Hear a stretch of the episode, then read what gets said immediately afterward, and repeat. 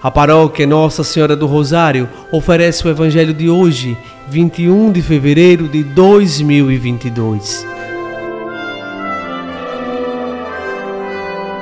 Proclamação do Evangelho de Nosso Senhor Jesus Cristo, segundo São Marcos, capítulo 9, versículos do 14 ao 29. Naquele tempo, descendo Jesus do monte com Pedro, Tiago e João, e chegando perto dos outros discípulos, viram que estavam rodeados por uma grande multidão. Alguns mestres da lei estavam discutindo com eles. Logo que a multidão viu Jesus, ficou surpresa e correu para saudá-lo. Jesus perguntou aos discípulos: Que discutis com eles? Alguém na multidão respondeu: Mestre, eu trouxe a ti meu filho que tem um espírito mudo.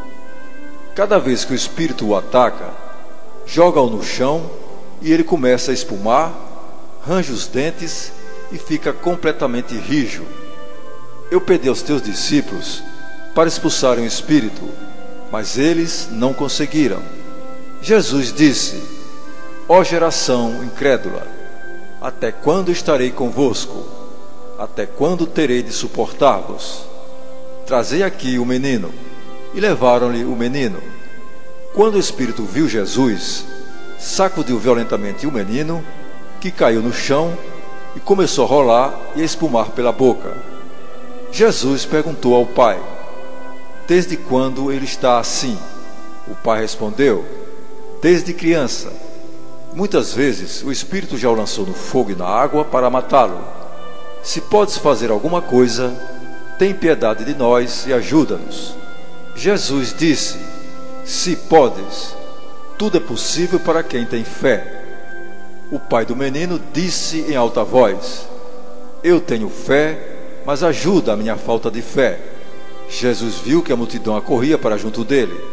Então ordenou ao espírito impuro: Espírito mudo e surdo, eu te ordeno que saias do menino e nunca mais entres nele. O espírito sacudiu o menino com violência deu um grito e saiu. O menino ficou como morto, e por isso todos diziam: Ele morreu. Mas Jesus pegou a mão do menino, levantou-o e o menino ficou de pé. Depois que Jesus entrou em casa, os discípulos lhe perguntaram a sós: Por que nós não conseguimos expulsar o espírito? Jesus respondeu: Essa espécie de demônios não pode ser expulsa de nenhum modo a não ser pela oração. Palavra da salvação.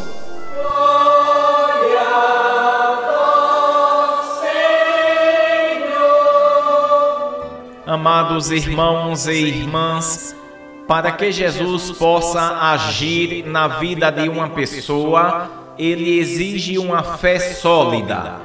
Quando no coração humano existe dúvida a respeito da onipotência de Jesus, Nesta pessoa ele não realiza prodígios, porque para isso é necessário crer sem duvidar. Pela fé, tornamo-nos participantes da onipotência divina. Ao ensinar aos apóstolos como devem expulsar um espírito maligno, Jesus ensina também a nós que a oração é o meio mais eficaz com o qual devemos nos valer para superar as ações dos espíritos imundos e dos homens mal intencionados.